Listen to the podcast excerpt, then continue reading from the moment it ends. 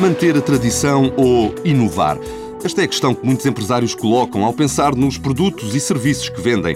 Francisco Mendes Palma, diretor do Espírito Santo Research Setorial, unidade do BES responsável pelo desenho do concurso, explica que o segredo é dizer que sim às duas alternativas. As pessoas vão à procura dos produtos de quem sabem que têm tradição a fazer porque é um elemento de qualidade. Portanto, ah, sim, eles estão habituados a fazer rolhas. Ah, sim, eles estão habituados a fazer sapatos. Portanto, é porque o sabem fazer.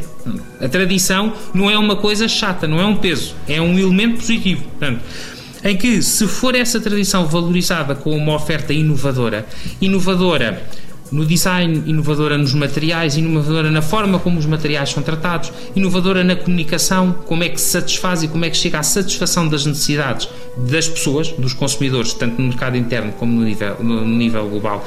Inovadora na própria sustentabilidade, que é o conseguir garantir o nível de conforto que os consumidores desejam, mas que não tenha como consequência aumentar a pegada, o peso, digamos que a existência desse conforto provoca a nível da, da, da humanidade. Vejam, nós temos uma sobreexploração dos recursos a nível mundial, isto não falando só para a economia portuguesa, temos uma sobreexploração dos recursos e só com propostas inovadoras é que nós vamos conseguir manter o nível de conforto que todos nós desejamos ter e um, de uma forma sustentável. Há espaço para inovar nos setores ditos tradicionais, motivos que levam à inclusão das áreas de biotecnologia e agroindustrial e tecnologias e processos industriais no Concurso Nacional de Inovação BES-TSF. Mundo Novo um programa do Concurso Nacional de Inovação, BES-TSF.